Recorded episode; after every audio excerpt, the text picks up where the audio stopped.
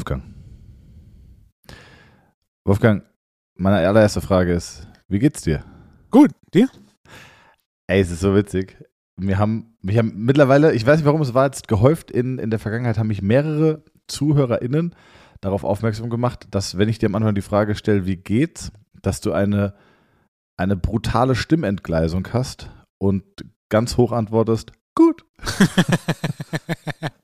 und ich habe ich hab da wirklich drauf geachtet und habe gedacht, ich starte jetzt mal mit dieser Frage und, und gucke, ob das stimmt. Und ich muss sagen, es hat äh, gut funktioniert.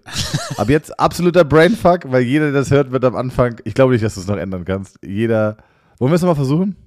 Gut. Wolfgang, wie geht's dir? Ja. aber, aber es fühlt sich nicht gut an, ne? Nee. Ja, okay.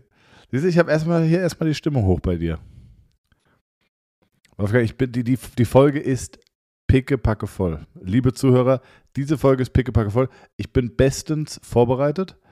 Äh, du auch? Ja. Sehr gut. Ich möchte vielleicht ganz kurz ähm, die, die Chance am Anfang nutzen. Und zwar, ich habe großen, was heißt großen? Ich hatte heute, ein Patient ist nicht gekommen, ich habe Neujahrsputz gemacht. Und im, im Sinne des Neujahrsputzes und der guten Jahresvorsätze, alle Zuhörer und Zuhörerinnen nochmal auffordern, bitte, bitte, bitte, abonniert unseren Podcast. Wenn ihr auf Spotify hört, auch gerne bei iTunes nochmal kurz reingehen bei, oder bei Apple Podcast, den Podcast suchen, ihn dort abonnieren. Äh, gebt ihm fünf Sterne, subscribt gerne. Wir freuen uns da sehr. Ihr helft uns auch, dass wir uns oben festsetzen. Warum das gut ist, wissen wir auch nicht. Aber es scheint gut zu sein, wenn wir viele Zuhörer haben und viel Reichweite. Und das ist euer kostenloser Dienst, um Wolfo und mich zu supporten. Äh, vielen Dank an der Stelle. Das wäre echt cool, wenn ihr es jetzt gerade machen könntet. So, genug Werbung in Eigensache. Wolfgang, Dankeschön. los. Das war ein Dankeschön ja. für die, für die Für Werbung, für und, die für die Zuhörer? Werbung und für die Zuhörer. Ah, ja. Dankeschön. Wenn ihr Möglichkeiten habt, im Darknet über den Tor-Browser mit Fake-Accounts zu bewerten, tut es. Das wäre gut. Sehr gut. Wolfgang, was, geht, was geht ab und was geht down? Heute ist Mittwoch.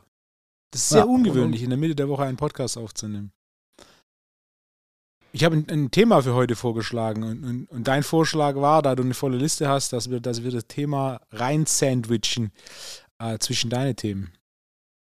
Nee, ich habe gesagt, wir machen dein Thema. Du warst so, Ah, okay. du warst ganz, du warst ganz hibbelig. Wolfgang war ganz hibbelig und hat mich äh, angefacetimed und hat gesagt, äh, wir müssen eine Folge über Neurotransmitter machen. Ja. Und dann hab ich gesagt, was hast du zu Neurotransmittern zu erzählen? Ich gesagt, im Verhältnis zu dir wenig. Und Du warst hibbelig. Warum warst, warum warst du so hibbelig wegen den Neurotransmittern?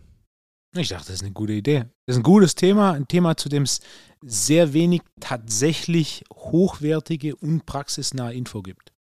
Dementsprechend dachte ich, das Thema Neurotransmitter, ne, in, äh, in Zusammenhang mit diesem Nootropic-Thema, das ich die letzte Woche behandelt habe, also nicht die letzte Woche im Podcast, sondern die letzte Woche vor allem auf Social Media, dachte ich, dieses Thema Neurotransmitter könnte man äh, mal ein bisschen näher betrachten, weil es einfach dazu sehr wenig Gutes, Praxisnahes gibt.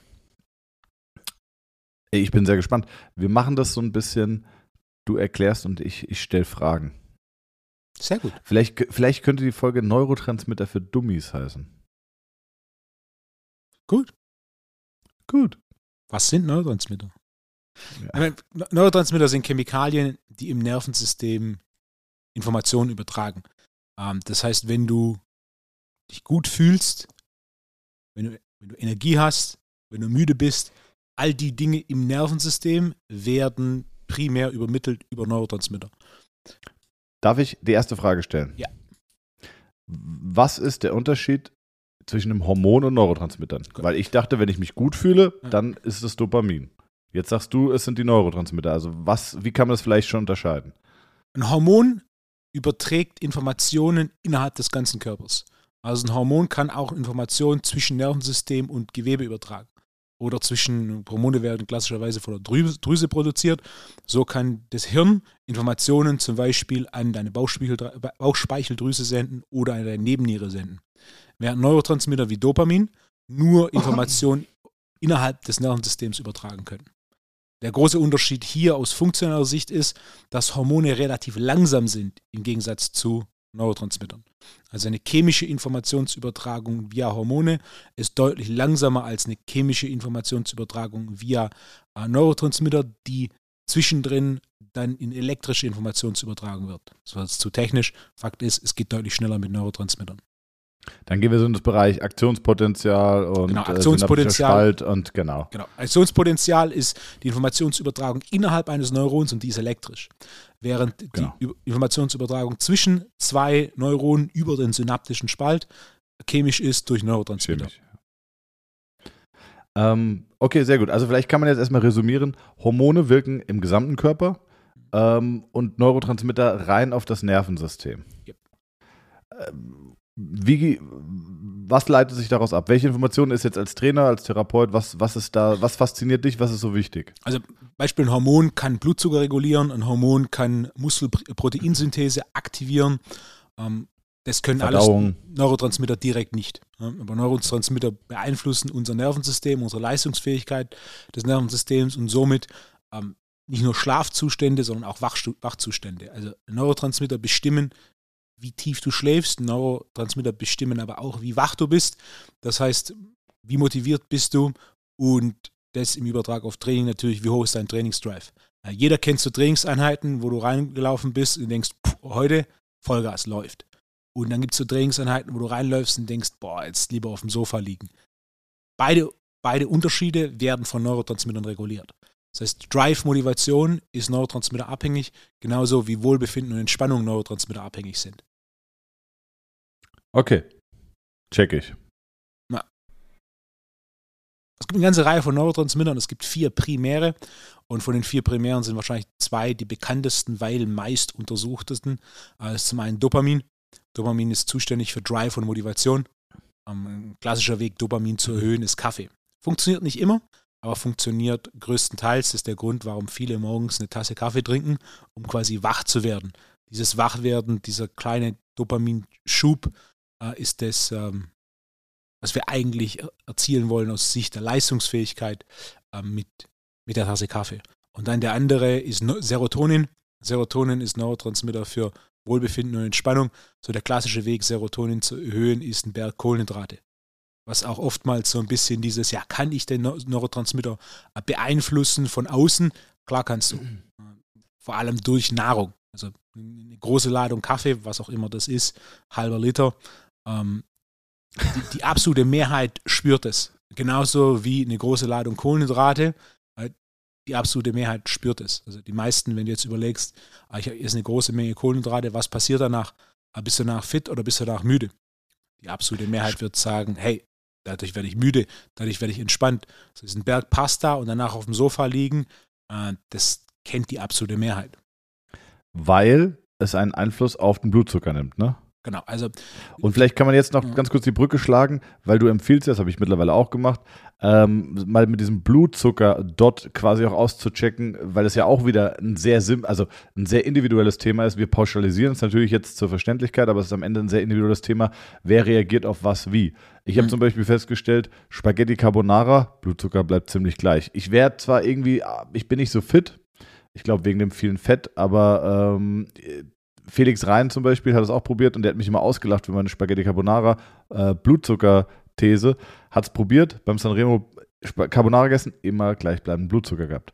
Äh, Kartoffeln zum Beispiel habe ich viel mehr Ausschläge gehabt, ich individuell. Und ähm, deswegen müsste man, wenn wir jetzt über das Thema reden, eigentlich auch erklären, dass es sinnig ist, wenn man sich in dieses Thema eingräbt, für sich vielleicht auch selbst individuell nochmal herauszufinden, was passt und was nicht passt und vielleicht auch für seine Coaches oder Kunden oder wie man sie auch nennt, ähm, dass ja. wenn die, wenn man die auch quasi modulieren und, und, und äh, tunen will, dass das dann auch nochmal sinnig ist. Ne?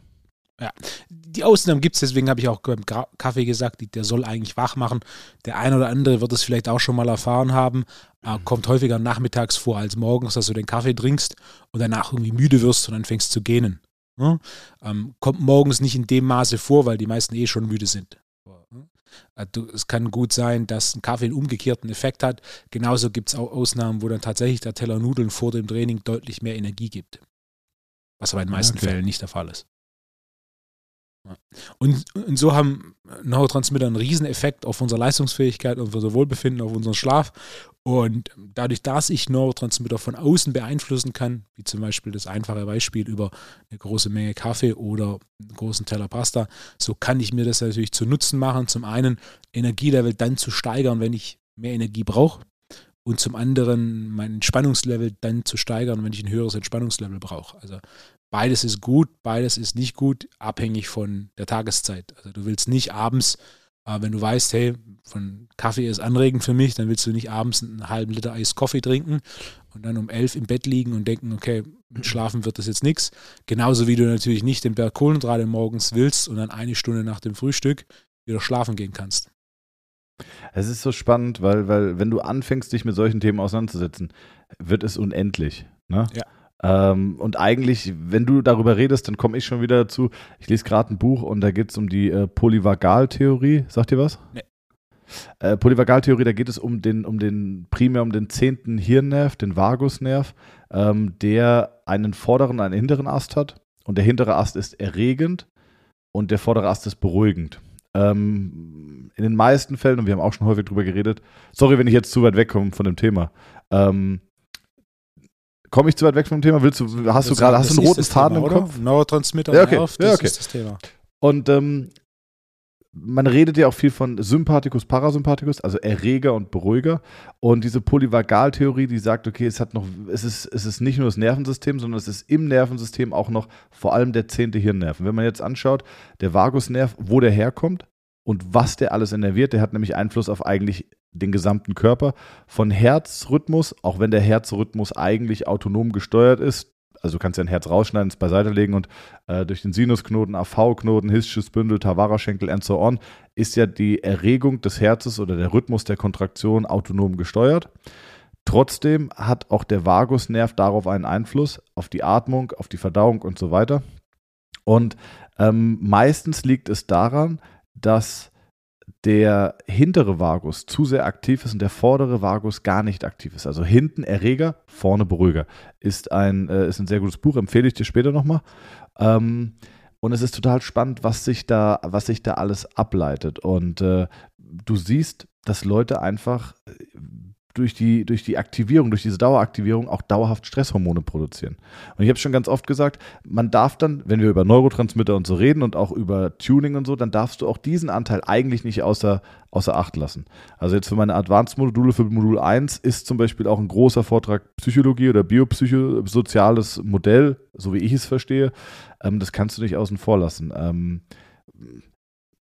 Beispiel, eigentlich ist ja der, der Vagus oder, oder jetzt brechen wir es runter auf Erreger und Beruhiger. Sagen wir einfach zum Verständnis Erreger und Beruhiger. Der Erreger war ja früher einfach dazu da, in einer stressigen Situation 100% gut zu funktionieren. Und danach sollte er dich auch wieder beruhigen. Also beispielsweise, du wurdest angegriffen von einem Löwen oder bist auf Jagd gegangen. Kurze maximale Erregung, alles funktioniert fantastisch und danach aber wieder Beruhigung heutzutage, das kennt auch jeder, wenn du mal Autobahn gefahren bist und dich schneidet einer, ist eine gefährliche Situation, auf einmal kriegst du einen richtigen Adrenalinstoß und bist vollkommen da. Dann beruhigt es sich wieder. Wenn du aber dauerhaft kleine Stresssachen appliziert bekommst, weil du im Stau stehst, weil du äh, Termindruck hast, and so on, ja, weil du hart trainiert hast und das Nervensystem ist drüber oder der Vagus ist aktiviert, dann, ähm, dann kommst du so ein bisschen aus dem Gleichgewicht. Und durch diese dauerhafte Erregung passiert Folgendes. Hatten wir auch schon besprochen. Ähm, Stress oder, oder Gedanken erzeugen Emotionen und Emotionen erzeugen Körperlichkeit. Und das ist jetzt die Brücke, die ich schlagen will. Ich, ich, ich habe es nicht super formuliert, es ist auch Mittwochabend. Aber das ist die Brücke, die ich schlagen will zu Neurotransmittern und Hormonen. Gedanken erzeugen Emotionen und Emotionen eine Körperlichkeit. Beispiel, du gehst in den Keller im Dunkeln, Nichts passiert. Du gehst in den Keller, während du dir, nachdem du einen Horrorfilm angeguckt hast, auf einmal hast du Angst. Und der Gedanke, dass da jetzt jemand sein könnte, nur der Gedanke löst eine Emotion aus. Und zwar Angst. Gedanke erzeugt Emotion. Und die Emotion löst eine Körperlichkeit aus, indem sie gewisse Neurotransmitter und Hormone ausschüttet und dadurch deinen Körper beeinflusst. Weißt du, was ich meine? Das ist ein komplexes Thema, es ist sehr verständlich. nicht, wenn ich es jetzt gerade um 17.30 Uhr erkläre, aber es ist sehr verständlich und du musst anfangen, dich mit Neurotransmittern und mit Hormonen auseinanderzusetzen, aber auch mit dem, mit dem psychischen Einfluss auf Neurotransmitter und Hormone und das mache ich in den, in den, im, im Modul 1 der Advanced-Seminare. Äh, und es, es, es, wenn du anfängst, dich damit zu beschäftigen, ist es Wahnsinn. Es gibt geile Tests, wie du zum Beispiel checken kannst, ob dein Nervensystem gut funktioniert oder nicht funktioniert. Gibt es richtig gute Tests. Soll ich dir spontan ein? Ja. Ähm, zum Beispiel, ich habe mittlerweile eine ganze Testbatterie, die ich auch in dem Modul erkläre.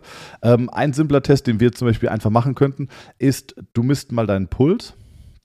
Misst mal deinen Puls mit an, also am, am Unterarm mit deinen zwei Fingern. Mach mal, Wolfgang. Kann jetzt jeder Zuhörer oder jede Zuhörerin mitmachen. Wichtig ist, bitte nicht mit dem Daumen messen, weil der Daumen hat einen Eigenpuls. Wenn ihr mit dem Daumen palpiert, kann es sein, dass ihr den Puls vom Daumen spürt. Deswegen Zeigefinger, Mittelfinger nehmen. Okay, spürst du deinen Puls? Yep. Ich erkläre dir jetzt, was wir machen. Du atmest jetzt durch die Nase maximal tief ein, hör es zu, durch die Nase maximal tief ein und beobachtest deinen Puls. Wenn das Einatmen zeugt von Erregung und entsprechend sollte der Puls beim Einatmen schneller werden. Er sollte für einen kurzen Moment dack, dack, dack, dack, dack ein bisschen schneller werden. Und das Ausatmen beruhigt und beim Ausatmen sollte der Puls wumm, wumm, wumm, sollte deutlich spürbar langsamer werden. Das passiert, wenn du in einem, wenn da, also wenn du, wenn dein, wenn dein Erreger und dein Beruhiger gut funktioniert. Jetzt machen wir das mal beide. Atme durch die Nase maximal tief ich ein. schon gemacht. Ja? Kein und, Unterschied. Aber dann auch, dann auch lautstark aus. Hast du keinen Unterschied gemerkt? Aber das ist ja, also den Puls wahrzunehmen, ist, wir reden ja von Millisekunden Differenzen. Das ist ja nicht, dass der Puls von. Ah, das merkst du schon, du merkst schon, du merkst schon einen großen Unterschied. Also mein Puls ist jetzt, warte, Schlag, Schlag, Schlag, Schlag. Jetzt atme ich mal tief ein.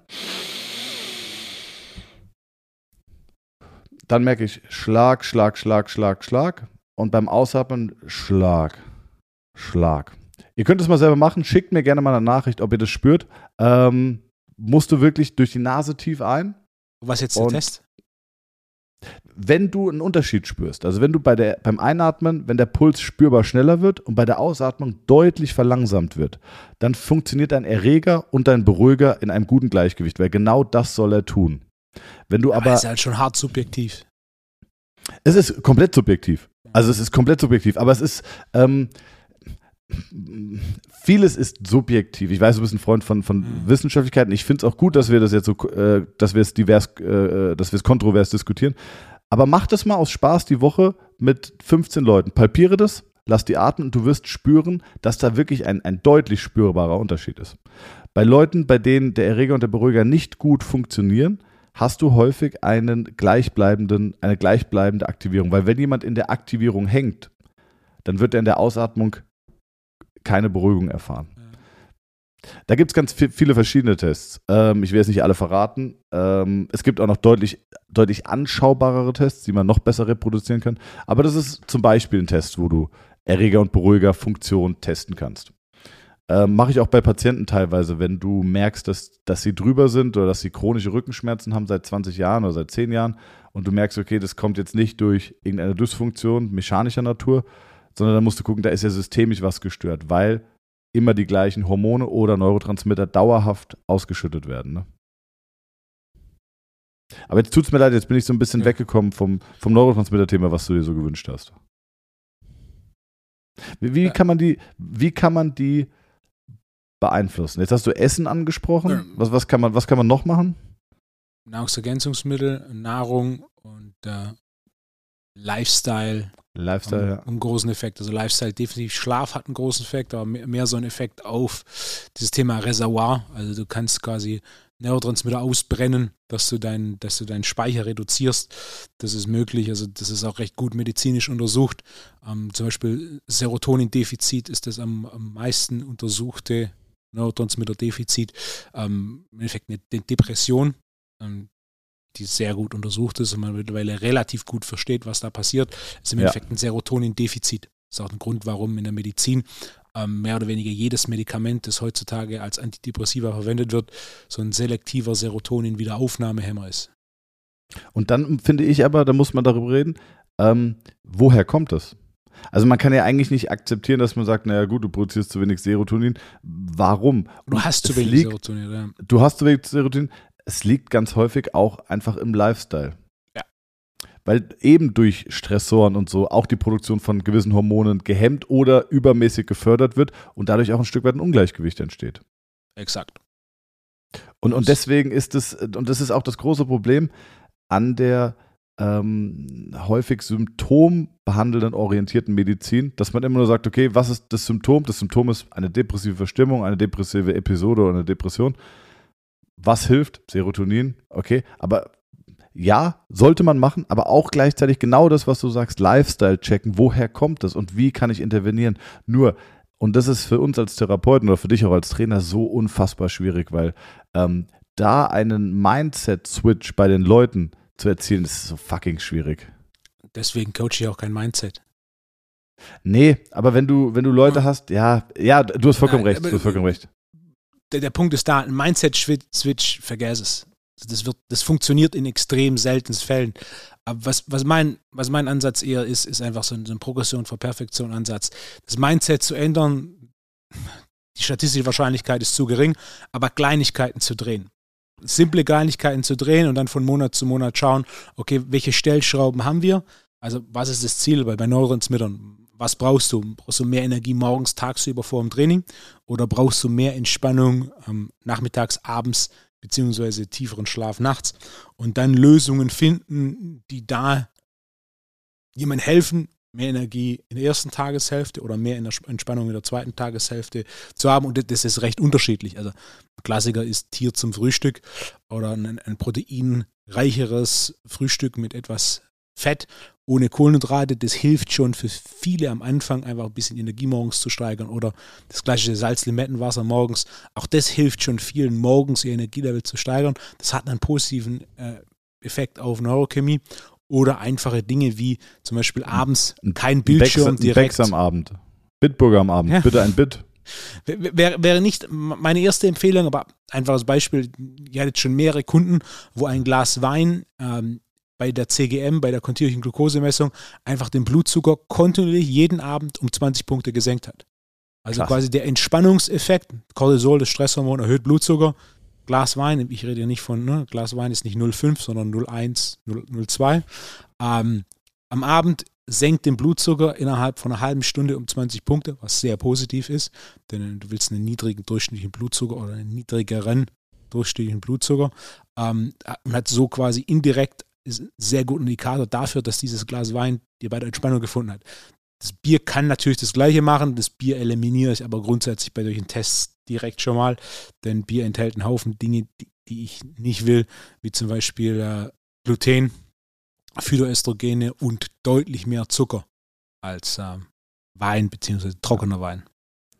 Das ist ja auch, ähm, Bier hat weniger Kalorien als Wein, aber mehr Einfluss auf den Blutzucker, weswegen du dann häufig diese Heißhungerattacken bekommst. Deswegen ist Wein häufig auch besser als, äh, oder deswegen kriegst du von Bier häufig auch nimmst du mehr Kalorien zu, weil wer, du weißt, nach dem zweiten, dritten Bier hast du richtig Bock, irgendwie was Fettiges zu essen.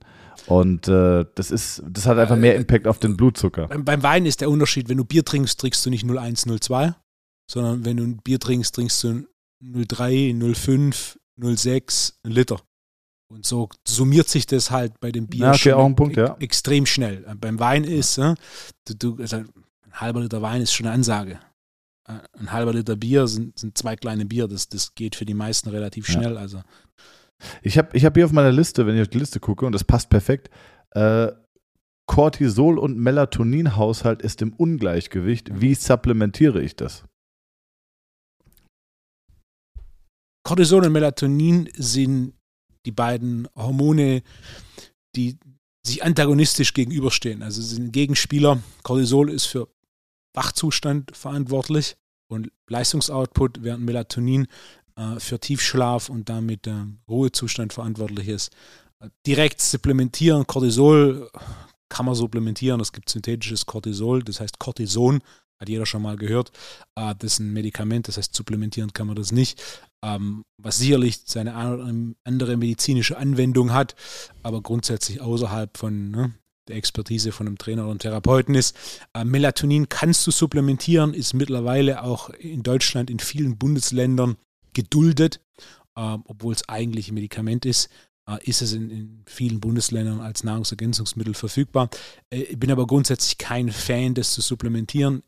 Ich empfehle es in Form von Liposome Melatonin nur in zwei bestimmten Szenarien. Außerhalb dessen und auch innerhalb der Szenarien nicht dauerhaft äh, bin ich kein Fan der Supplementierung von Melatonin, weil das Melatonin ist relativ weit in der Mitte oder am Ende von einer Kette von Abläufen.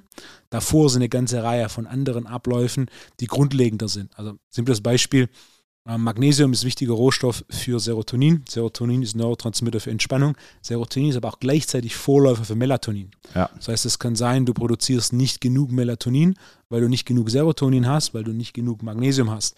Aber wenn ich natürlich jetzt Melatonin supplementiere, dann löse ich das Melatoninproblem. Ähm, Magnesium ist aber an sehr vielen wichtigen Körperfunktionen beteiligt, was bedeutet, ich habe ich maskiere quasi mein Problem. Ich habe eins gelöst, das ich subjektiv am meisten spüre, aber wenn Magnesiumdefizit dem zugrunde liegt, mache ich im Endeffekt die anderen Probleme nur größer.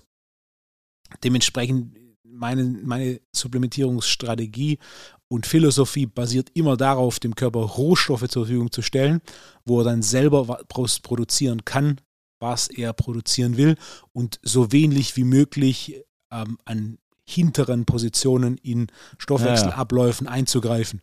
Und das ist eigentlich grundsätzlich immer der Eingriff direkt über ein Hormon.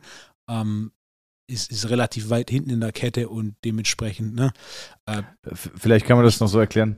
Das ist wie, wie eine Grundübung. Du willst einen Bizeps trainieren, mach einen Klimmzug, weil am Ende der Kette trainierst du auch immer den isolierten, den, den Muskel. Also kann man das so vergleichen? Ah, Verbundisolationsübung Ah, komm, ich, lass, lass ich uns gar nicht auf den Zug springen. Ah, fuck. Ich, ich mache trotzdem Curls. Ja. Aber die, ja, die, Grund, die Grundidee ist, ist, ist, ist, ist richtig. Aber ja, bevor du irgendwelche muskelaufbauenden Supplements nimmst, was auch immer das ist, ähm, solltest du erstmal Protein zu konsumieren. So kannst du es vergleichen. Bevor du, bevor du da hinten raus irgendwelche abgefahrenen äh, sibirischen Pflanzenextrakte konsumierst, die die, die Proteinsynthese erhöhen, guck erstmal, dass du regelmäßig Protein isst, denn wenn du die Proteinsynthese erhöhst, der einfachste Weg, Proteinsynthese zu erhöhen, ist, mehr Protein zu essen. Und wenn du sie erhöhst, ohne dass du Protein isst, passiert gar nichts. Auch kein gutes Beispiel, aber ja. Ey, ich bin so heiß auf diesen Podcast heute, aber irgendwie, also auch eben meine Erklärung schon vom, vom Vagus war, war, war unterirdisch, war Wahnsinn. Ja. Ist der Mittwoch. Äh, ja, es ist der Mittwoch, es ist nicht unser Tag. Es ist nicht unser Tag. Ich, vielleicht soll ich es mal kurz, äh, also hast du noch was, was du jetzt direkt raushauen möchtest, sonst könnte ich die Stimmung kurz mal auflockern. Nee. Äh, vielleicht doch ich, eine kurze Brücke, die ich noch schlagen möchte. Nootropic. Ja. Ein Nootropic er, er, ist nicht dazu. ganz genau definierter Begriff, der in verschiedenen Bereichen, Bereichen verwendet wird. Und äh, Nootropic ist eine Substanz, die einen aktivierenden Effekt aufs zentrale Nervensystem hat. Der große Unterschied oder die Abgrenzung zwischen einem klassischen Stimulanz und einem Nootropic ist der, dass das Stimulanz wie zum Beispiel Koffein oder Amphetamin primär über eine Aktivierung äh, der Nebenniere bzw. eine Stimulierung der Ausschüttung von Cortisol funktioniert, während das Nootropic ähm, primär Neurotransmitter beeinflusst. Nootropic ist okay. ein Begriff, den der mir recht geläufig ist, aber basierend auf den, den Rückmeldungen der letzten Wochen, weil ich den Begriff häufig verwendet habe, ist er wohl doch nicht so geläufig. Ähm, ist auch genau genommen nicht, nicht ganz klar definiert, sondern die grobe Definierung ist, es ist eine Substanz, die einen anregenden Effekt oder einen aktivierenden Effekt aufs zentrale Nervensystem hat. Ich grenze im Speziellen ab zwischen Stimulantien und Nootropika über, äh, ist es mehr eine Stimulanzhormone oder ist es mehr eine Aktivierung von Neurotransmittern? Und sag mal, Wolfgang, gibt es da nicht irgendwas Neues im YPSI-Shop? Ich denke, jeder, der den Podcast verfolgt, wird das Ganze mitbekommen haben. Äh, ich habe, Jobbing ist ein Thema, das mich schon lange, lange beschäftigt. Ähm, 2008 habe ich das erste Mal davon gehört. Und mit dem ganzen Supplement-Thema, das natürlich für mich groß ist, weil ich regelmäßig mir Gedanken gemacht, ähm, was, was könnte man machen, was kann man machen, was will ich machen. Das Thema Nootropic war lange, lange ähm, hm, ein Thema, wir sind ja relativ gebunden in Deutschland oder in der EU. Zum einen die legale Grundlage ermöglicht oder viele Dinge, die international außerhalb von Europa verfügbar sind, sind es in Europa nicht, aber auch aus gutem Grund. Die Dinge sind außerhalb von Europa, wie zum Beispiel Piracetam ist ein Klassiker, ist ein Nahrungsergänzungsmittel in vielen Ländern. In der EU ist es ein, ein äh, verschreibungspflichtiges Medikament aus gutem Grund, weil eine Überdosierung äh, Nebenwirkungen mit sich bringt. Zweiter Punkt ist, viel von dem, was verfügbar ist in Europa, ist einfach zu schwach. So ein Klassiker ist sowas wie Ginkgo biloba. Ähm, und dann viel. Bitte wie? Ginkgo biloba. Ginkgo-Baum, schon mal gehört? Nee. Äh, re regt den Blutfluss im Hirn an oder soll den Blutfluss im Hirn anregen. Ah ja, Effekt willst du mich jetzt hier beleidigen oder was? Ah, nein, nein. nein, nein, nein. Das war nicht. Aber ja, das ist so ein Klassiker, wenn man im Thema tief drin ist, dann, äh, dann ist alles normal. Ne? Du hast Nootropics noch nie gehört, Ja. während wahrscheinlich äh, 90 Prozent da draußen den Begriff noch nicht gehört haben. Ähm, Es, äh, die, die Begrifflichkeit, die, also die, die erinnert mich oder die erinnert mich an, an meine Frage 5. Ich habe nämlich heute fünf Fragen an dich vorbereitet, die, wie ich finde, fantastisch gut geworden sind diesmal. Thomas, denkst du, Nootropics reduzieren auch die Schlacke im Unterschenkel? Ganz ehrlich, kann ich noch nichts zu sagen. Ich muss es probieren und muss dir dann Feedback geben. Äh, hast du mir das geschickt? Das Nootropic? Ja. Ah, da kam nämlich eine Bestellbestätigung aus dem YPSI Store. Und ich hatte aber nichts bestellt. Äh, ey, ich, du, ich hatte das letzte Mal bestellt, ne?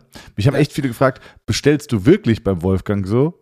Und ich so, ja, ich bestelle wirklich im Podcast meine Sachen. äh, alle haben gedacht, das wäre Werbung, aber es ist wirklich so. Aber ich, ich habe mein scheiß PayPal-Passwort vergessen. Wenn jemand irgend, wenn jemand sein PayPal-Passwort kennt und seine E-Mail-Adresse, auch gerne einfach mal schicken. Ähm, ja. Tommy 123. Ich habe mich mit einem unterhalten, ähm, der, der auch ähnliche, ähnliche Branche ist wie ich. Und dann kam raus, dass der drei Ladies im Customer Support hat, die vor allem Bestellungen aufnehmen. Und dann war ich so, wer bestellt heutzutage via Telefon? Ich meinte, hey, das sind viele.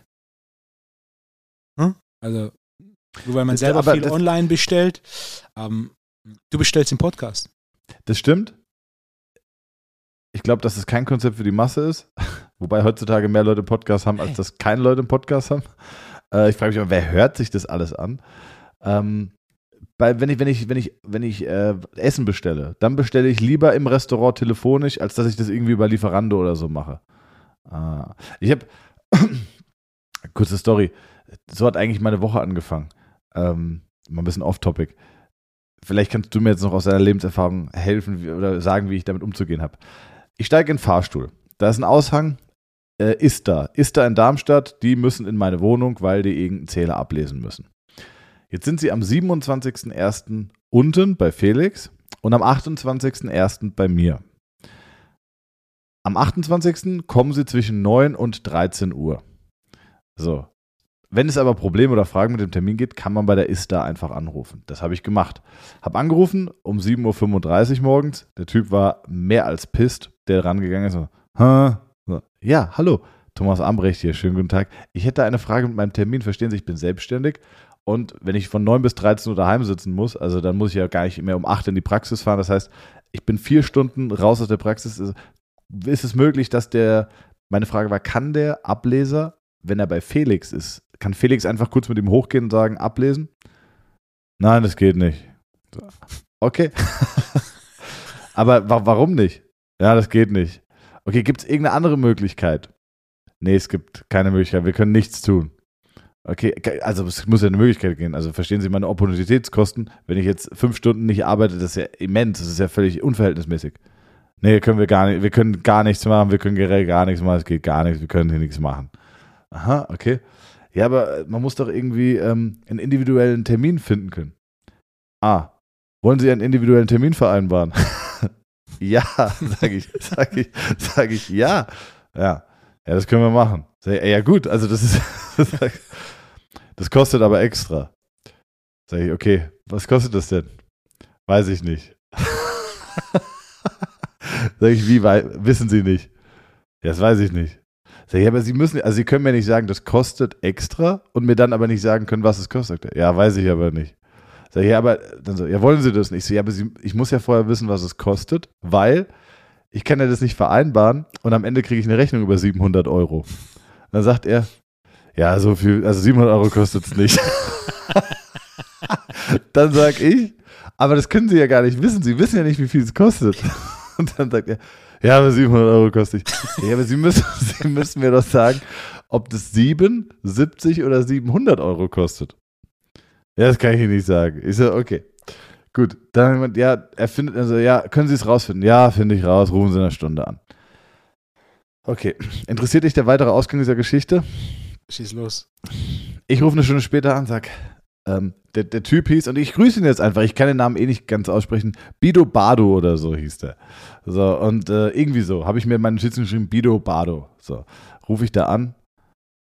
Äh, ich so, ah, äh, schönen guten Tag, Thomas Ambrecht, ist der Bido Bado? na, na, wer ist er? Ich so, äh, ob der Bido Bado ist? Ja, hier ist eine Frau. Und ich so, oh, Entschuldigung, das, das konnte ich jetzt der Stimme nicht entnehmen. Und dann so, ja, habe ich ihr die Story erzählt und ich so, ich sollte anrufen, weil der Kollege mir jetzt den Preis nennen wollte für den Individualtermin. Sagt sie, ähm, ja, Sie können hier keine Termine vereinbaren. Sag ich, doch, doch, der, also Individualtermin geht, nein, das geht nicht. Und dann, äh, dann ging das hin und her und es war ein riesiges Chaos. Ich könnte die Geschichte noch ausführen, aber der Punkt ist klar, die ist da, die braucht dann No Tropic, weil Ah, pass auf, nein, nein, ganz kurz. Eine gute, ein kleines Highlight habe ich noch vergessen. Und zwar der Typ, mit dem ich telefoniert habe, ne? Der war so unfassbar unfreundlich und, und unfassbar einfach saupissig.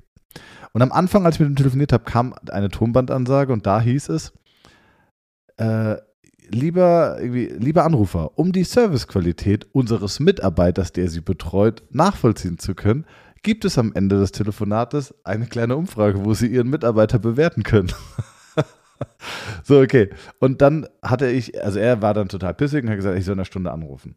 Und dann habe ich gesagt, okay, alles klar. Tschüss, auf Wiederhören. Auf Wiederhören.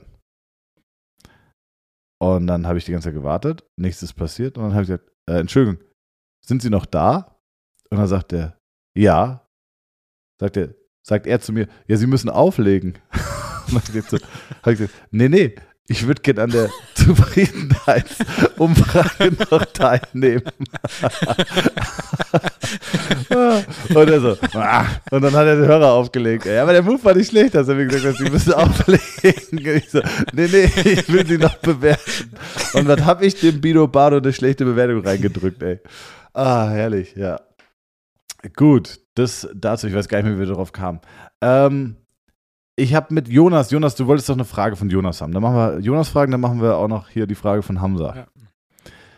Jonas ich, uns ist heute Morgen aufgefallen äh, im Gespräch, Bud Spencer und Terence Hill, äh, die haben Themen mit Leuten, ne? Also die, die ecken ständig an. Ist dir das mal aufgefallen? Also die haben, die ja. haben einfach dauerhaft Stress mit Menschen. So, äh, und dann finde ich, dann muss man ja auch die irgendwann hinterfragen. Also die müssten sich ja auch hinterfragen. Sie gehen in ein Restaurant, schlagen sich fünf Minuten später. Also kann ja nicht sein, dass alle, dass alles Idioten sind, gehen da zu irgendeinem in Saloon und zerlegen dem Gastronomen den Saloon. Also das, was sind das für, für Wichser eigentlich, ne? Und dann hat Jonas was gesagt, und das ist jetzt die Frage. Ähm, in welcher Sportart hat Bud Spencer, also oder Carlo Peder, Pedersoli, das ist der, der Schauspieler, äh, 1952 und 56 an den Olympischen Spielen teilgenommen. Wusstest Schwimmen. du, dass Bud Was, ja? Schwimmen. Schwimmen, wusstest du? Ja, ja. Und er war in der Nationalmannschaft beim Wasserball. Kann man sich vorstellen, ne? Das, das ja. Kannst du dich an den Film mit Bud Spencer erinnern, wo es in der Toilette in so einem Restaurant einen geheimen Fahrstuhl gab? Ja, wo, wo alle rein sind und wo man im ja. Schiff wieder rausgekommen ist. Ja, ja, ja. ja, und? Sie kommen auf dem Schiff an und dann schlagen sie sich Schläge. ein. Schlägerei mit der flachen Hand. Genau. Ja. Schön also, schont die Knochel. Knöchel. Bud Spencer konnte auch sich nicht gut schlagen. Wenn du dir heute MMA anguckst, Bud Spencer war einfach unfassbar schlecht. Ne? Der hat einfach nur, der hat einfach chaotisch geschubst und, und, und Backpfeifen verteilt. Also heute ist es so eine arabische Großfamilie, gegen die ermittelt wird und früher war das einfach Bud Spencer und Terence Hill. Und es war völlig legit, dass die einfach alles und jeden zerlegt haben. Immer ja. gegen die Mafia. Ja. Aber das weiß ich noch, da kam sie auf so einem riesigen, auf einem riesigen Schiff kamen sie raus. Ah, das war auch nicht durchdacht. Aber geil, ja, oder, oder, oder gerade erst wieder durchdacht, dass sie hier denkt, so, hä? Auf einem Schiff ist ja wirklich der letzte Ort, wo man rauskommen könnte. Ja, sehr gut. ähm, Aber mitten auf dem Ozean. ja, was sollte ich sagen? Äh, ah, genau. Dann, was ist denn die Frage von Hamza hier? Jonas muss ein bisschen, Jonas, du musst ein bisschen, äh, bisschen trickier werden. In welcher Stadt, die nicht Athen ist, leben die meisten Griechen auf der Welt?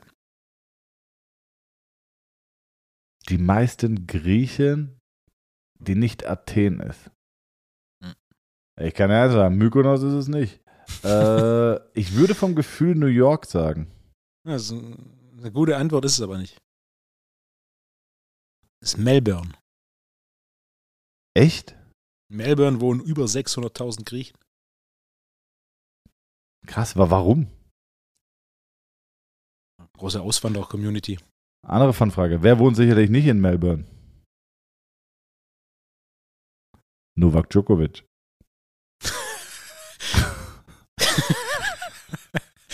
Okay, es ist flach an einem Mittwoch. Ja, Aber, aber New York hätte ich, hätte ich hätte mir irgendwie vorstellen können, weißt du, also, ne? Und was hat jeder Grieche daheim?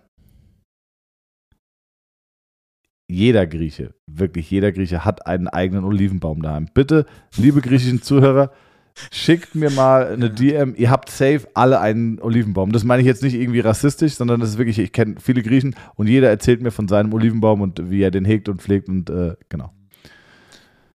Vielleicht noch eine, eine kleine Frage. an- Welche Nation besitzt die meisten Immobilien in London? Welche Nation? Ähm, ich habe eine im Kopf. Ich würde sagen Indien. Das war auch das Erste, was ich, was ich vermutet habe. Pakistan. Griechen. Die Griechen?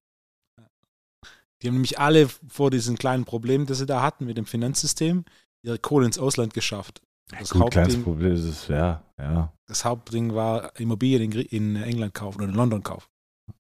Ich verstehe aber auch gar nicht die Aufregung jetzt, ähm, auch wegen den wirtschaftlichen Auswirkungen der Corona-Pandemie, weil wenn die Griechen den Rettungsschirm zurückzahlen, ist eh wieder alles Paletti bei uns im Portemonnaie. So. Wir müssen nur kurz ein bisschen abwarten. Wir müssen abwarten, ein bisschen geduldig sein und dann passt es auch wieder. Ich habe Äh, einen Personal Trainer, der hat einen Gym in Griechenland und der hat seit, seit Jahren meine Supplements und kommt auch alle zwei Jahre für ein paar Seminare hierher und mit dem hatte ich auch mitten in dieser Krise mich unterhalten, so hey, PT, PT-Sessions und so weiter und er, es werden von Jahr zu Jahr mehr. Von Krise merke ich gar nichts. Es gab mal eine, ähm, nagelt mich nicht mehr auf der genauen Zahl fest, aber es gab mal eine, eine Zählung der Autos im Nachtleben von Athen mit Athener Kennzeichen, die einen Kaufpreis über 100.000 Euro haben. Und dann hat man das verglichen mit Einwohnern in Athen, die ein Einkommen pro Jahr über 100.000 Euro haben. Also es war ein, ein, es war ein Riesendesaster, dieses, dieses Verhältnis. Ja, Ja, was diese Zahl aussagt, weiß ich, ich verstehe es auch nicht, aber ich fand es beeindruckend. Ja. du meinst, dass die Autohäuser in Athen so einen Bankschalter haben mit so einer Geldzählmaschine? Ja, sehr gut. Äh, Wolfgang, ey, ist, äh, warte mal, was habe ich hier noch auf der Liste? Äh, ah, genau. Hast du mich im auch ein guter Podcast? Hast du mich da geschautoutet oder erwähnt? Muss ich mir das anhören? nicht. Ah, danke Ich für nichts. Gut, kann ich das auch löschen? War die Folge war gut? Kann man sich die anhören? die Frage. Ja, Ja. war eine interessante Folge, war, war eine Folge, war erfrischend, weil anders. Ah, bin ich dir nicht mehr erfrischend genug, Wolfgang? So, so sind Beziehungen, Wolfgang. Ja? Wenn Ja, die Verliebtheit vorbei ist, dann ist- bleibt Liebe, es bleibt Alltag. Ja, es ist der Coolidge-Effekt. Heißt es so? Coolidge Ja, Effekt? Coolidge-Effekt. Was ist der Coolidge Effekt? Der ist benannt nach dem ehemaligen amerikanischen äh, Präsidenten Coolidge. Ähm, und zwar ist der entstanden oder ist der Begriff entstanden durch einen Besuch vom Präsidenten und seiner Frau in einer Hühnerfarm. Und beide wurden unabhängig eine voneinander Story, Wolfgang? durch die Hühnerfarm, Ja. durch, die, durch die Hühnerfarm geführt. Und dann war da so ein Gebäude, da war nur ein Hahn drin. Und dann hat die Frau gefragt, war alleine drin.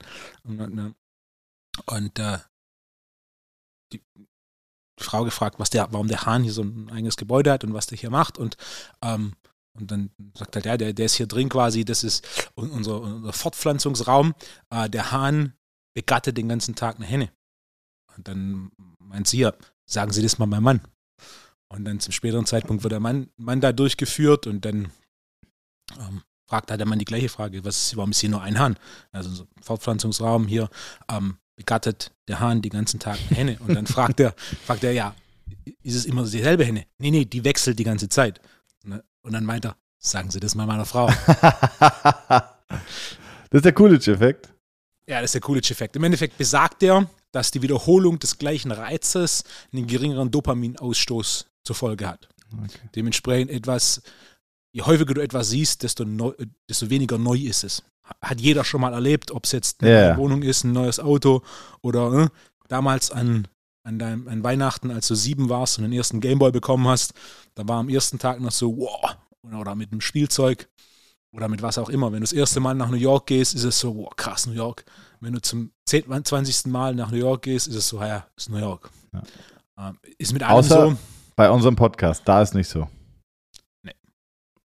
Aber es erinnert mich an den Uncoolidge-Effekt. be- besonders. Kennst du den Uncoolidge-Effekt? Nee. Der Uncoolidge-Effekt ist äh, erfunden worden von 1968 von einem iranischen Kugelstoßer, äh, Jo- Jonathan äh, Unkulit, Unkulit, Unkulnitsch. Und ähm, der besagt, wenn es in einem Machtverhältnis zu einem Ungleichgewicht kommt und sich eine Person äh, weniger gebunden fühlt in einer Beziehung, egal welcher Art, es kann auch eine Podcast- und geschäftliche Beziehung sein, dann wird diese Person äh, häufig frecher, weil sie weniger Verlustangst dem anderen gegenüber hat, Wolfgang. Und, äh, und in dieser Situation fühle ich mich einfach ein bisschen gerade. Deswegen kam ich da drauf. Und ich muss sagen, du benimmst dich mir gegenüber heute nicht gut. Unkulic ist nicht Kroate, oder? nee, der war Iraner. Kugelstoßer 1968.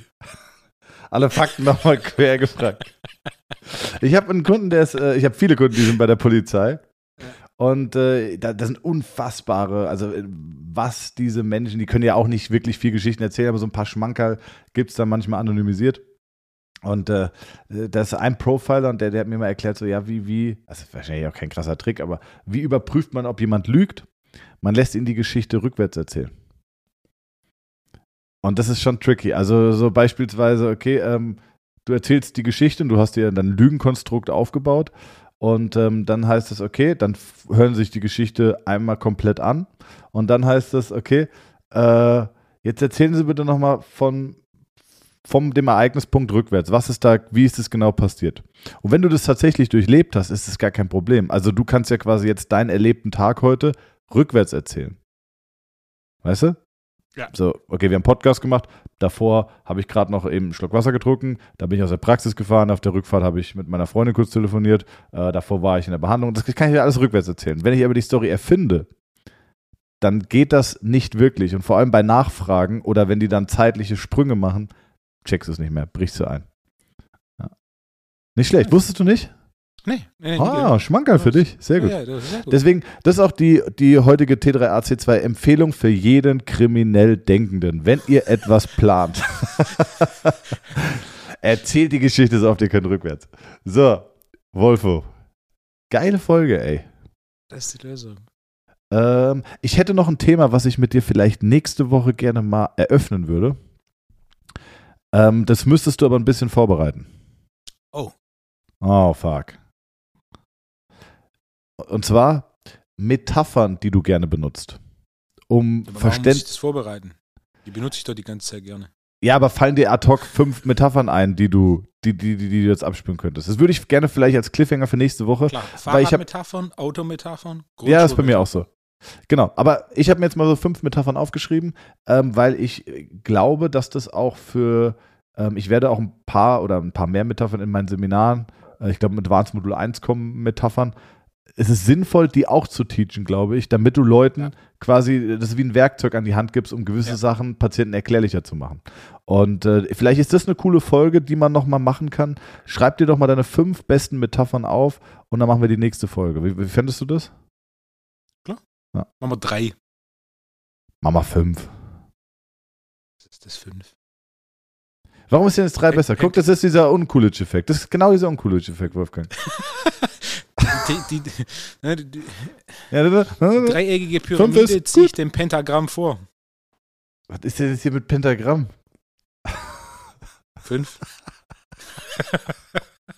Riech nochmal Pentagramm reingeworfen. Ja, fünf ist äh, Pentagramm, Teil des Teufels. Fünf Ecken. Wir können auch direkt die Überleitung zum BJJ Ja gut, machen, aber ich sag mal von 9-11, 9-11, äh, in 9 steckt dreimal die 3 und deswegen ist 3 auch jetzt nicht wirklich geil. und dass du die 3 verschlägt, lässt sich auch so ein bisschen in diese Ecke. Also ich bin jetzt kein Verschwörungstheoretiker, aber ich könnte mir vorstellen, wa- was hast du gemacht 9-11? Wo warst du da? Im Skatepark. Wirklich, das weiß auch jeder, Ja, ne? klar, Das 9-11. weiß, da kann sich jeder noch dran erinnern. Ja. Nachmittags. Hast an deinem Kickflip to Manual geschraubt.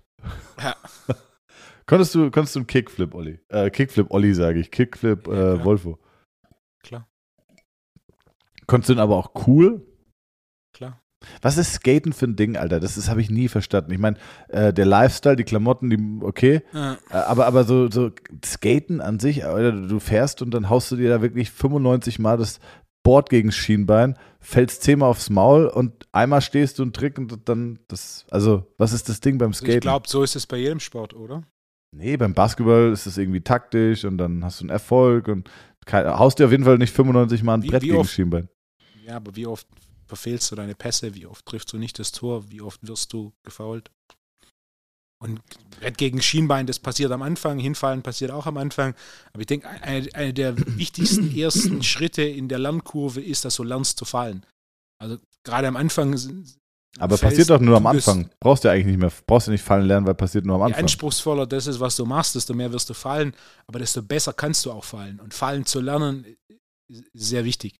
Also am Anfang ist es recht unangenehm und dann lernst du, wie du fällst und dann ist das kein großes Thema. Auch äh, Brett gegen Schienbein, das passiert alle paar Monate. Also das ist jetzt nicht so. Und hast du, warst du so ein Typ mit so, so Schienbeinschonern? Also so, so, Das ist so, keine nee, übliche Praxis. Nein, aber du weißt, was ich meine, so, so Ellenbogen oder diese, diese, Nein, was ich immer so ein bisschen nein, strange nein, finde, sind diese Handgelenks, diese Handgelenks die sehen immer so ein bisschen Fisher-Price-mäßig aus. Ja, nee. Das, äh, Hat man nicht das getragen. gab's nicht. Nee, das gab's nicht. Hast du Vans angehabt und Baggy Pants? Baggy Pants ja, Vans nicht. Die waren nicht weich genug. Das Was? Vans sind meistens zu harte Schuhe. Ah, das ist nicht gut für das äh, Gefühl im Fuß. Also Crocs besser? Ja, das noch sperriger. Würdest du beim diesjährigen TNT Summit, würdest du einen Kickflip hinkriegen noch? Keine Chance. Ein Olli. Das müsste ich, das müsste ich auch mal wieder machen. Also, Hey, come on, Olli. weißt, du, weißt du, wie lange das her ist? Wenn ich es übe, definitiv. Keine Frage. Okay, gucken wir mal. Wolfgang, wollen wir noch die fünf Diesjährigen Fragen? Ja? TNT Summit, habe ich da irgendwas verpasst? Habe ich jetzt einfach mal in den Raum gestellt, ne? Mal sehen. T3AC2-Konferenz. Ja. ähm, diese T3A ist immer noch so verkopft, ey. Ja. Aber ja. Ist Ähm, doch schön. ich habe noch eine, eine Beobachtung vielleicht noch. Äh, und tatsächlich hatte ich diese Beobachtung auch die Woche. Und dann habe ich gemischtes Hack den Podcast gehört mit Felix. Und äh, da hieß es, ob es unlogische Szenen in Filmen gab. Ne? Und äh, da, da war eine Beobachtung von denen, war, naja, dass das halt in Amerika also, oder in den Filmen gehen einfach regelmäßig oder on a regular base gehen Leute halt in eine Bar und bestellen einfach einen Drink, so einen doppelten. So, und das wissen, in Deutschland wären es einfach schwere Alkoholiker. Also, wen kennst du, der, wen kennst du, der einfach in eine Bar geht und das sind ja immer so dreckige Spelunkenbars, sich alleine an den Tresen hockt und sagt, hier mal einen doppelten. Also so, und dann wieder geht. Also, es gibt's ja nicht, ne? Das war so eine unlogische Beobachtung. Und ich sage das nur, weil ich diese Beobachtung schon vorgemischtes Hack hatte. Aber gibt es eine gibt es ein, ein, ein ja, es gibt etwas, das passiert immer wieder in Filmen und hat auch eine Relevanz zu unserem Job und dem Podcast hier. Hast du eine Idee, was das sein könnte? Eine, eine unlogische Filmszene, die sehr häufig stattfindet. Also, eine der unlogischsten Filmszenen ist, wenn aus Kaffeebechern oder Kaffeetassen getrunken wird, siehst du jedes Mal, dass da nichts drin ist. Ja? Äh, schon aufgefallen? Nee? Kaffee, Kaffeebecher, Kaffeetassen, die Art und Weise, wie, wie schnell die den Becher und die Tasse anheben, da ist nichts drin. Punkt. Okay. Punkt. Das heißt, da lass mich mit mir diskutieren. Zurück zu Bud Spencer und äh, Ja. dem geheimen Fahrstuhl. Ich sag mal so, so stürzen auch keine äh, Tower normalerweise ein, sage ich mal. Und wenn man die äh, 5-Dollar-Schein so faltet, dann entsteht da auf einmal, steht da eine Pyramide. ja, diese Pyramide mit dem Auge. Ähm, nee, und zwar, was mir aufgefallen ist, was immer passiert ist, im Actionfilm hängt irgendwann, irgendjemand stürzt ab oder, oder, oder und hängt dann am Gebäude. Oder an der Klippe oder, oder, oder. Der hängt da mit beiden Händen und dann setzt schon immer die heroische Musik ein. Die Rettungsmusik. So, ah, hat's geschafft. Aber ich habe mir gedacht, der hat doch nichts, hat er geschafft. Der hängt jetzt da an der Klippe und der muss einfach einen beschissenen Muscle abmachen. Also der muss jetzt, oder auch Frauen, also nichts gegen Frauen, no offense, aber, aber die sehen häufig jetzt nicht wie so Crossfitterin aus, sondern die muss sich jetzt ihr eigenes Körpergewicht hochziehen. Die hängt nicht an einer Stange wie bei einem Klimmzug und kann Schwung holen, so ein Kipping, Pull-up machen oder so, sondern die muss jetzt strikt sich da hochziehen und quasi ein Muscle abmachen, um die Situation zu überleben. Weißt du, was ich meine? Ja. Ist aber also, kennst du auch so Szenen? Klar. Jetzt muss man doch mal umschreiben. Das ist doch, also das schafft doch keiner. Da, da setzt mir diese Rettungsmusik immer zu früh ein. Das würde ich immer dann noch gerne mal sehen, wie die draufhalten und sich dann der James Bond da hochzieht. Würde ich gern sehen. Das glaube ich nämlich nicht. Ja, da stimme ich dir zu. Na gut, kannst du nicht so zu relaten. Na gut. Nein, nein, ist mir auch schon aufgefallen. Äh, der pronierte Klimmzug über so einer Kante und an so einer Kante sich zu halten. Ähm, Hast du mal ein Muscle abgeschafft?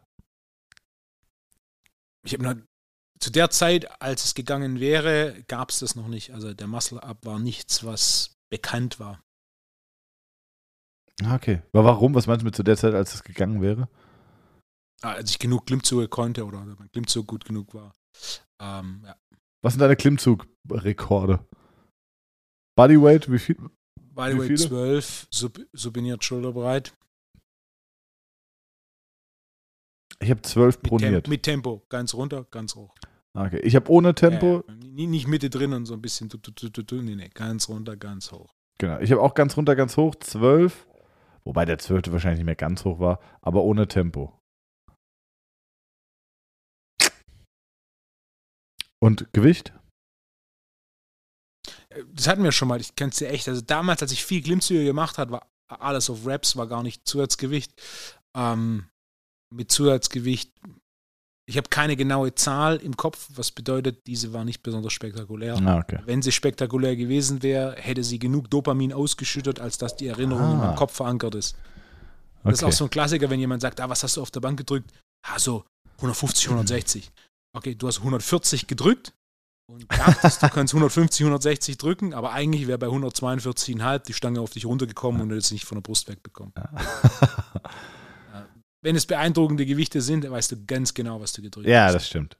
Ja, Und du kannst dich auch noch dran erinnern. Während der 9-11 kannst du dich an gewisse Lifts, kannst du dich heute noch erinnern.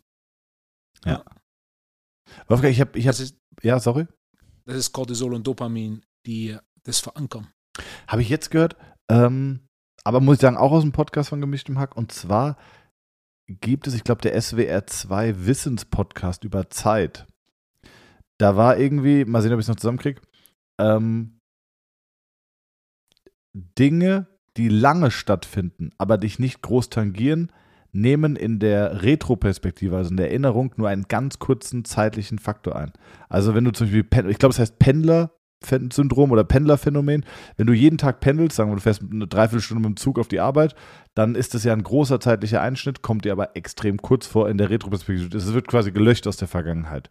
Versus, du machst zum ersten Mal ein BJJ-Training oder gehst auf ein UFC-Event, äh, dann sind es zwei, drei Stunden und es nimmt ein riesen Erinnerungsspektrum ein. Ja, Ja, Fand ich ganz so viele spannend. neue, neue Inputs. Ja. Ja. Und das ist Ja, eigentlich auch der Grund, warum wir, warum einem das Leben immer schneller vorkommt, weil man immer weniger neue Reize und Inputs setzt, ne? Wenn wir schon Podcast, ich habe einen gehört äh, letztens, der mich sehr begeistert hat, mit Beeple. Sagt dir Beeple was? Nee. Er ist der erfolgreichste Digital Artist unserer Zeit. Äh, der macht NFTs. Mhm. NFTs hast du mitbekommen? Ja, ja, klar. Also Voll. dig digitale Ja, ja. Kunst. Und äh, der hat im letzten Jahr 100 Millionen verkauft an digitaler Kunst. Hat auch eine Instagram-Seite, wo er jeden Tag eine, ähm, Ein Kunstwerk, doch, kenne ich, der klar, doch, ja. doch, ich weiß, was man People ja. unterstrich Crap. Ja, ja, ja. Äh, äh, und einen Podcast mit ihm gehört, was, was sehr, sehr erfrischend war. Ja. Ich finde immer ganz interessant, ähm, Podcasts zu hören mit Personen, die weit außerhalb dem Alltag sind, den ich habe. Ja. Äh, um so ein bisschen ne, neuen Input zu bekommen. NFTs ist, ist, unfassbar. Also ich habe auch Kumpels, ich habe Kumpels auch so einen, so First Adapter, der war auch schon ganz früh mit, mit Kryptos und so am Start und ähm, mit dem unterhalte ich mich sehr, sehr viel. Der verdient auch wirklich Geld mit diesen NFTs. Ähm, es erschließt sich ja im ersten Moment einem erstmal nicht. Aber wenn du dir dann überlegst oder das weiter denkst, dann, dann ist es schon ein sehr spannendes Thema, ja. Ja, und, ist, ist aber Beispiel. Wir haben es auch verschiedene Leute versucht zu erklären und dann vor ein paar Wochen war, war ein Kunde von mir ähm, und dann hat er mir kurz nach zehn Minuten, ey, jetzt habe ich das ist nichts anderes als digitale Kunst. Ja. So, Board Ape Yacht Club, das ist nichts anderes als du kaufst ein Kunstwerk, das du halt nicht in deine Wohnung ja. stellst, sondern das du online ausstellst. Ja, es ist natürlich auch, ähm, wenn, wenn du es wenn zum Beispiel jetzt auch auf die Generation Statussymbole runterbrichst, ist es natürlich so diesen, diesen Ape, diese Apes, die es da gab, wenn du sowas als Anzeigebild hast, äh, auf sozialen Medien ist es natürlich ein Statussymbol. Das ist wie wenn du eine, ein teures Auto fährst. Ähm, Präsenz findet immer weniger physisch statt, immer mehr digital und entsprechend, also wenn dann Kanye West oder so äh, äh, oder Jay-Z, wenn die da so ein, so, so ein Ape haben und du siehst, okay, das Anzeigebild von ihm kostet eine halbe Million, ähm, dann ist das natürlich ein Statement. Äh, ja.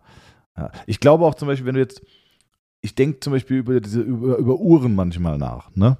Und okay, jetzt haben wir, jetzt sind gerade ein Riesenhype auf dem Uhrenmarkt und äh, teure Uhren wie Audemars PG, äh, Patek Philippe, Rolex trägt, äh, hat eine große Nachfrage.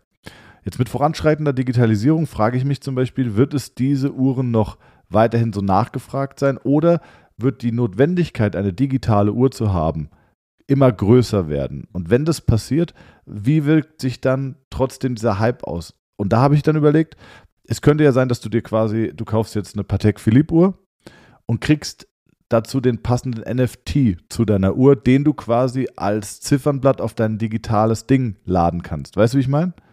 Und so mhm. hast du dann quasi den, den Status Flex, wenn du das möchtest, ja. Trotz eines digitalen Produkts. Also ich glaube, dass, dass das, was mit NFTs und so passiert, halt noch nicht, da gibt es noch keinen Plan, aber ich glaube, dass es tatsächlich ein großes Ding werden könnte. Ich glaube nicht, dass es eine, eine Bubble ist oder ein Hype.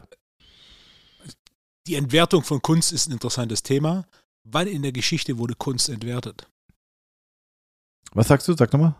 Die, die, die Entwertung von Kunst, also jetzt nehmen wir einfach mal eine Uhr ähm, oder gewisse Uhren als nicht eine Casio-Uhr, sondern ne, als, als Kunstobjekt, die einen steigenden Wert haben. Und ja. das ist ja so, wenn du mal vergleichst, auch wenn du guckst, was jetzt whatever, Rolex in den 70ern gekostet hat, in den 90ern gekostet hat, was er jetzt kostet, äh, das ist eine massive Wertsteigerung, dementsprechend, äh, das ist weit, weit außerhalb des funktionellen Werts, dementsprechend würde ich das als Kunstobjekt ansehen. Ja. Ähm, und grundsätzlich Kunstobjekte, wann wurden die jemals entwertet? Boah, keine Ahnung, ja. Nie? Nie, ja. Ne? Sondern im Endeffekt die Kunst, die es in der Vergangenheit gab, wird weitergeführt. Und dazu kommen weitere Kunstformen dazu, denn das Wachstum an Wirtschaftsleistung des Planeten führt natürlich dazu, dass es mehr Kunstformen gibt oder mehr Nachfrage für Kunstformen gibt. Dementsprechend machst du auch sowas wie eine halbe Million in so ein digitales Bild von so einem Affen investieren. Ähm, denn der tatsächlich realistische Wert davon ist ja sehr, sehr gering. Aber der tatsächlich realistische Wert, ich weiß nicht, was eine Rolex kostet, mich würde wundern, wenn es mehr als 300 Euro sind in der, in der Produktion. Mhm. Ähm, genauso wie was kostet ein Bild. Wenn du irgendeinen, whatever, hm, Max Ernst, der ein paar Millionen kostet, das Bild an sich ist ja nicht viel wert. Aber der Max Wert. Ernst, der, der rheinische Künstler. Wie kommst du denn auf den? Der erste, der mir eingefallen ist. Ah, Beckmann okay. hatte ich kurz im Kopf. Ähm, aber aber ich finde tatsächlich, Max Ernst finde ich wirklich gute Bilder. Ja, guck, der eine oder andere würde sagen, ja, aber das ist, das ist, was ist das? Ja. Das ist 50 Euro wert. Und genauso mit so einem digitalen Bild, das ist ja eigentlich, wo dann jemand, der noch physische Kunst schätzt, sagt, das ist das. Ist, das, ist das. Hast, du, hast du dich mal mit diesen aber, Zoll. Hast du, ja, sorry, sorry. Aber wenn jemand mehr dafür bezahlt, ist eine Wertsteigerung da. So wie bei einer Uhr, eine Rolex, ja. wo du jetzt ähm, Hamza hat mir heute Mittag was erzählt von irgendeiner Rolex mit babyblauem Ziffernblatt. Dieses ja. Babyblau ist super beliebt wegen Jay-Z. Die Uhr kostet irgendwie 8,4. ähm, Liste und wird jetzt für 35 gehandelt. Das nee, also es, es, es, tatsächlich ist es so, es, es war es ist eine Patek Philippe Tiffany's Blatt heißt es. Ja. Und es geht darum, dass ähm, der, der Gründer von Tiffany's und der Gründer von Ja. Patek Philippe haben im gleichen Jahr gegründet, Ja. haben sich die Hand gegeben und jetzt ist es quasi die letzte, weil die Nautilus-Uhr wird eingestellt. Äh, Ja. sie- sie- 57, ich weiß nicht, was die, was die Referenz ist. Und da gibt es jetzt eine limitierte Anzahl an Uhren, die kannst du nur im Tiffany Store in New York, also in, in, äh, New York, in Hollywood und sonst irgendwo kaufen. Und Rolex hat, hat Ja, ja, pass auf. letztes Jahr raus. Genau. Und das ist eine Patek Philippe mit diesem Tiffany's Blatt in der Farbe von Ja. Tiffany's. Und Jay-Z hat die gekauft. Äh, die kostet irgendwie, ich glaube, äh, ich weiß nicht, die kostet 35 oder, oder 60.000 Euro Liste und ist, glaube ich, 3,5 oder 6,5 Millionen sogar wert gewesen. Und diese Uhr hat so einen Hype kreiert, dass eine Rolex, das ist eine Oyster Perpetual, also eine normale, stinknormale Uhr, kostet 5.500 Liste. Ähm, nicht keine 7, also wirklich günstiger. Und die hat so einen Hype erfahren wegen der Farbe, dass die im Wert gestiegen ist. Die wurde kurzzeitig sogar für 100 gehandelt und hat sich dann so bei, bei 30 eingependelt. Genau. Ähm, aber, und das ist auch immer die Sache, wann, wie viel Wert hat es? Es hat den Wert, den dir wirklich jemand bereit ist zu zahlen. Das ist, da können, da können, da stehen dann 30 Uhren auf Chrono äh, mit 35.000 Euro, aber wie viele davon werden gekauft? Das ist eine reine Spekulationsblase, weil die Uhr an sich ist ja eigentlich nicht so wirklich schön. Oder ist Geschmackssache, kein Gemecker über Geschmäcker. Hast du dich mal mit so diesen Zollfreihäfen beschäftigt? Ja. Ist auch Wo verrückt, die ihre oder? Kunstwerke lagern. Ja. Ja. ja, klar, du bist, ja, bist auch multi-interessiert. Das mag ich gern, Wolfgang. Ja, ja. Jetzt, jetzt haben die fünf Fragen gar wie, nicht gemacht, ja, ja? Zoll, zollfreie Häfen ist, äh, wie Harvey Specter schon gesagt, gesagt hat, if you can't win, change the rules. äh, komm, ich möchte noch eine Frage machen, weil es mich wirklich interessiert. Und dann äh, f- erfinde ich eine neue für nächste Woche. Ähm, eine der fünf Fragen wäre gewesen: Wolfgang, wenn wir beide einen UFC-Fight gegeneinander hätten, Let's go. Ich Was? hatte, ich hatte letzte Woche, Ja. nein, mach, sag, was war das so? ich hatte letzte Woche schon jemand, nee, das waren die letzten Tage, äh, wo, wo mich einer, Philipp, hat mich herausgefordert zu einem Grappling-Kampf. Und ich habe ich hab ihm gesagt, er kriegt meinen Rücken und dann schauen wir mal. Oha, fuck, Alter, wie machst du? Aber dann, aber dann hat er direkt zurückgerudert. Nee, nee, das, das macht er jetzt nicht, weil nicht, dass er quasi eine vermeintlich vorteilhafte Position hat und, und dann direkt submitted wird. Dann mein Punkt ist, du, du kriegst jede Position, die du willst. Und äh, dem, das gleiche würde ich auch dir entgegen. What? Okay, dein Rücken? Wie, wie, du, wie du anfangen willst, so darfst du anfangen. Ich würde gern mit den Hooks auf deinem Rücken im Real Naked Choke anfangen. Gut. Nicht dein Ernst. Aber ich will schon so richtig, ich will schon so ein bisschen vordrücken. Äh, dir. What? Ja. Was willst du tun, ey? Ja. Okay. Dann, dann sollten wir die Frage, die ich jetzt stellen will, die, die sollten wir vielleicht vorher noch klären. Und zwar, äh, was wäre deine Einlaufmusik bei einem UFC-Fight? Was wäre dein Track? Das ist eine gute Frage. Ja, klar, ist eine gute Frage, Wolfgang. Klar. Stimmungsabhängig? Ja, aber was heißt denn stimmungsabhängig? Was, was, was erwartest du denn für eine Stimmung, wenn du in den Ring von einem UFC-Fight läufst? Ähm, so, äh, warte, warte, was, warte ganz kurz. Ähm, was wären denn für Stimmungen, die man da haben könnte? Äh, fröhlich aufgekratzt oder positiv Ja, erregt? Wäre wär das so ruhig, ruhig positiv? entspannt. Also, wenn ich, wenn ich zu Johann Sebastian Bach einlaufe, gibt es eine gewisse Ruhe, die, die, äh, die deutlich beeindruckender ist, als wenn ich jetzt irgendwie zu Metallica einlaufe. Was eine interessante Frage ist, was ist am häufigst verwendete Lied beim Einlauf von einem UFC-Kampf? Muss ich googeln. Also ich, ich würde davon ausgehen, es wäre irgendwas in die Richtung Rap. Da wären Ja, jetzt bei den ersten Optionen Biggie oder Ja, Jay-Z. Ähm, ja, Biggie, Biggie, Biggie, can't you see? Ah, nee, das ist das aber. vielleicht nicht. Das war aber. Äh, Was war denn das für eine, was war das für eine gequillte Antwort? Ja, äh, da muss ich erst mal gucken, was wir da für eine Stimmung haben. also meine Stimmung. So, so, so. Stimmung Ah, heute bin ich so ein bisschen, ah, ich bin heute so ein bisschen herbstlich melancholisch. Spielt mal bitte irgendwas, so, spielt mal bitte so, so, so, so, Deep Rock. so, oder so ein bisschen Emo-Punk hätte ich gern heute. Was wäre dein Einlaufslied? mein Anderwe wäre von, vielleicht kennst du es noch von Django Unchained, äh, Django Unshaved, ähm, dieses äh, A Hundred Black Coffins. Kennst du das noch?